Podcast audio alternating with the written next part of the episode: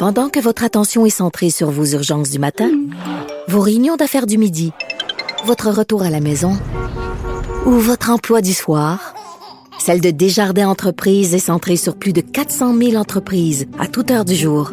Grâce à notre connaissance des secteurs d'activité et à notre accompagnement spécialisé, nous aidons les entrepreneurs à relever chaque défi pour qu'ils puissent rester centrés sur ce qui compte, le développement de leur entreprise.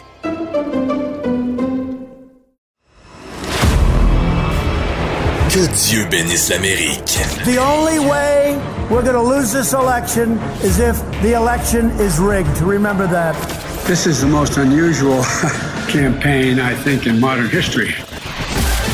Que Dieu bénisse l'Amérique. Avec Vincent Dessureau. Cube, Cube Radio. Après quatre années bien différentes au niveau de la politique américaine, quatre années euh, de folie par moment même et une campagne euh, unique comme on ne reverra probablement jamais dans l'histoire aux États-Unis. Bien évidemment, fallait s'y attendre. On s'est retrouvé avec une soirée des élections qui est devenue une semaine des élections et qui va passer une nouvelle fois à l'histoire. Vous écoutez Que Dieu bénisse l'Amérique. avec Vincent Dessureau. Que Dieu bénisse l'Amérique est enregistré le vendredi, donc on est présentement le 6 novembre euh, en fin d'après-midi.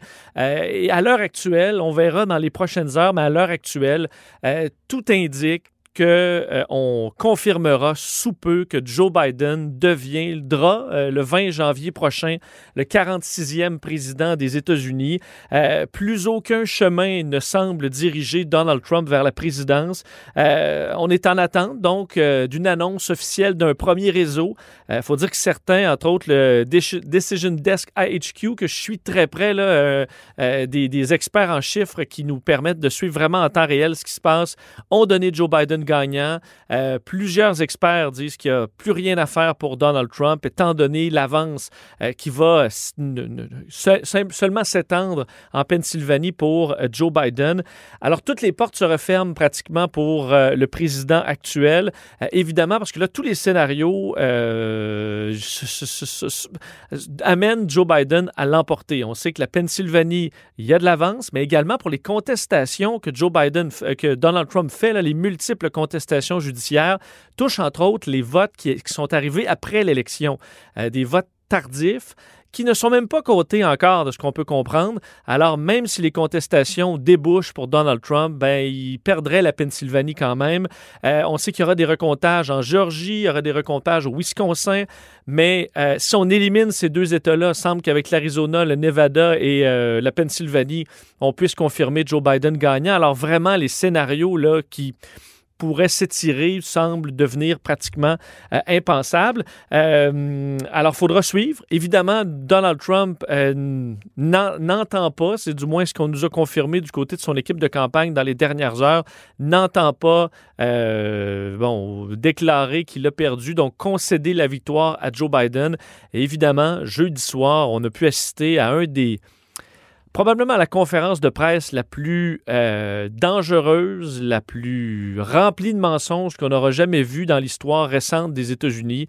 Euh, je vous en rappelle un des tristes extraits. If you count the legal votes, I easily win. If you count the illegal votes, they can try to steal the election from us. If you count the votes that came in late, we're looking at them very strongly, but a lot of votes came in late.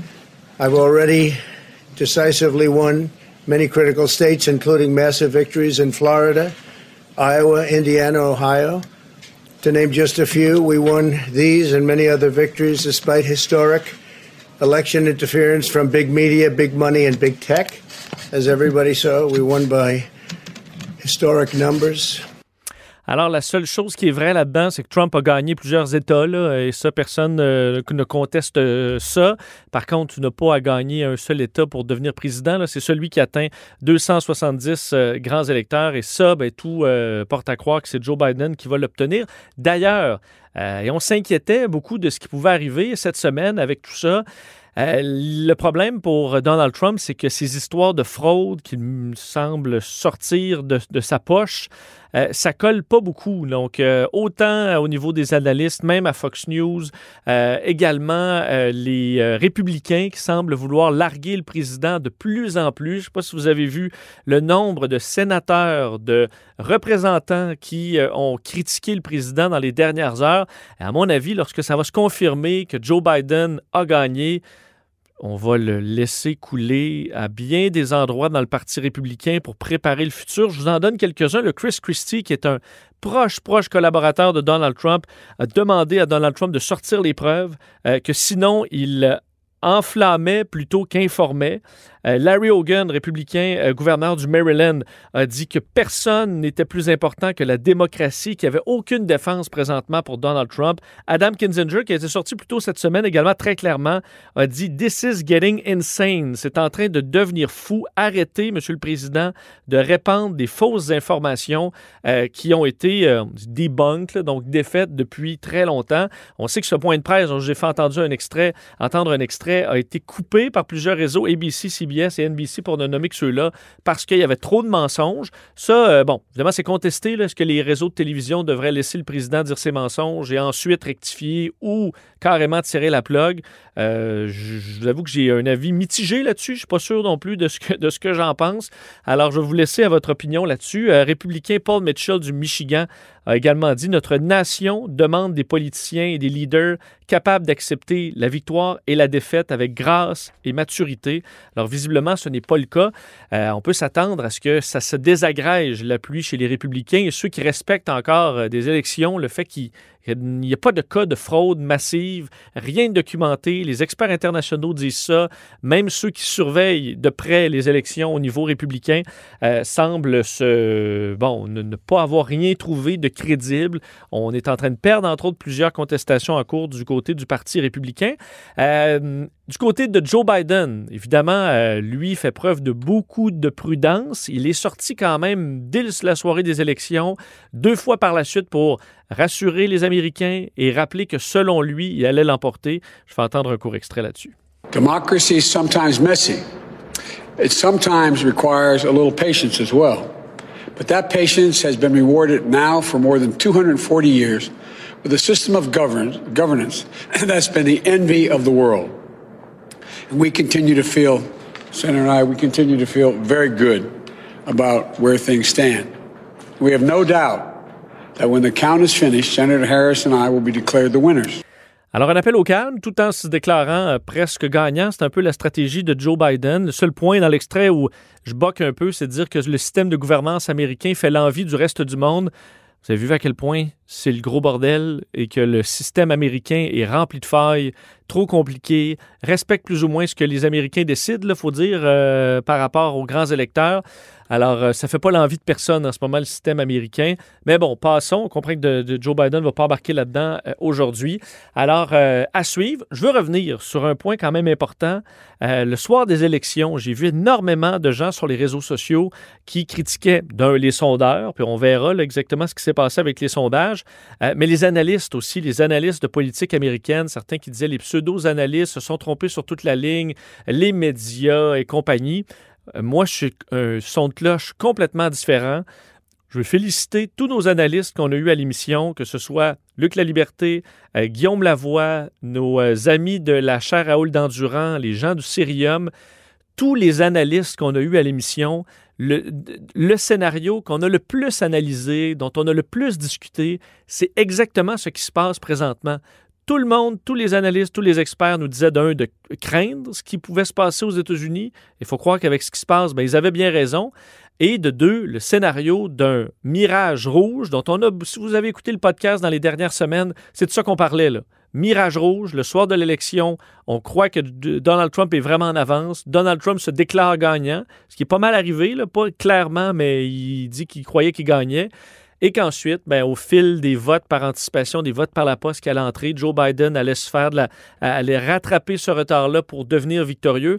C'est ça le scénario dont on a le plus parlé. C'est ça que les analystes nous disaient qui allait possiblement arriver. Et c'est exactement ça qui arrive. Alors, ceux qui ont la perception que les, euh, les analystes se sont trompés, c'est vraiment pas le cas. Les sondeurs, là, il y aura des questions. Il faut comprendre que là, ça se rapproche un peu plus de ce que les sondages disaient, mais quand même pas tant que ça. Là. On enlevait, euh, moi, j'enlevais toujours dans ma tête un 4 à Joe, à Joe Biden dans les sondages.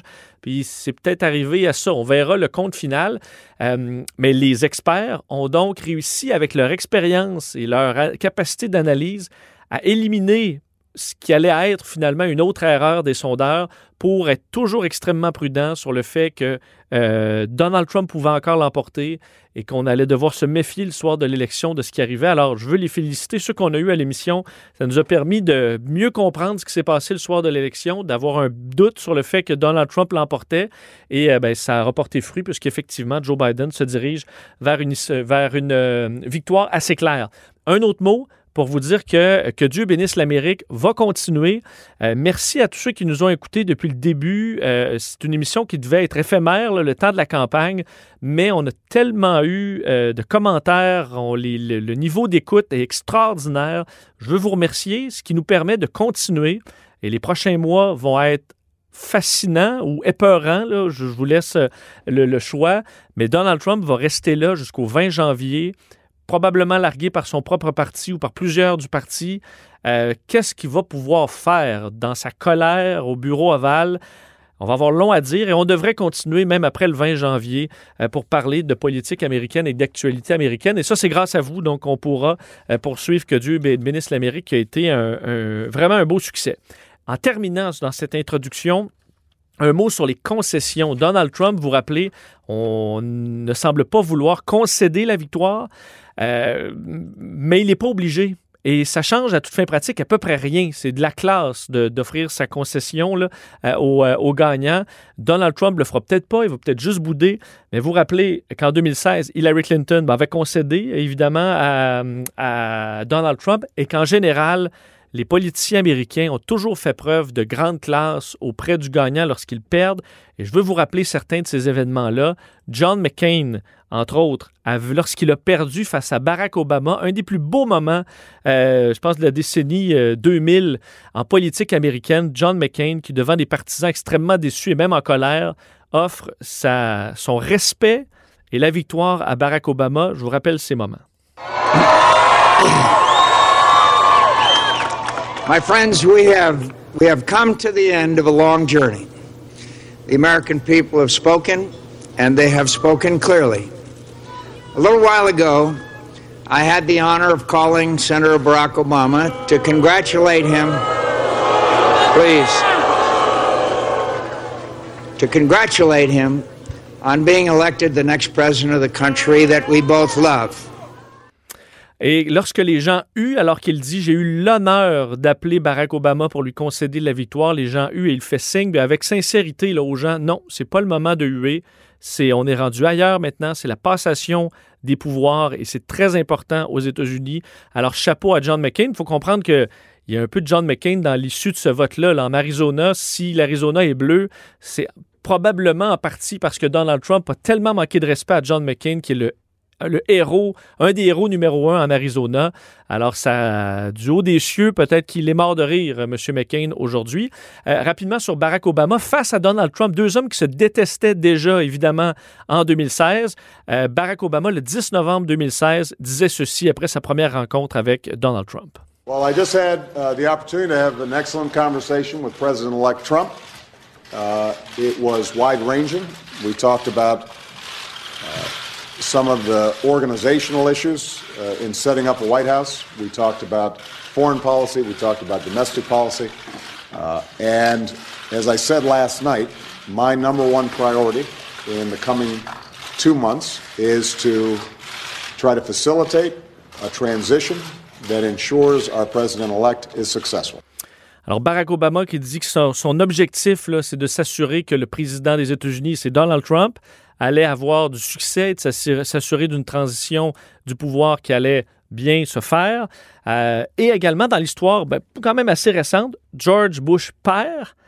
Euh, on se souvient de cette histoire alors que Bill Clinton rentre dans la Maison-Blanche pour la première fois, fait au bureau ovale après son, investiture le 20 janvier, euh, trouve un mémo écrit donc par George Bush père où il est écrit euh, tout simplement, euh, vous serez le président des États-Unis lorsque vous lirez cette note. Je vous souhaite le mieux. Je souhaite le mieux à votre famille. Votre succès est maintenant le succès du pays. vous avez tout mon soutien. Ça, c'est un républicain qui laisse ce mot-là au nouveau président démocrate qui arrive à la Maison-Blanche en 92. On est vraiment ailleurs.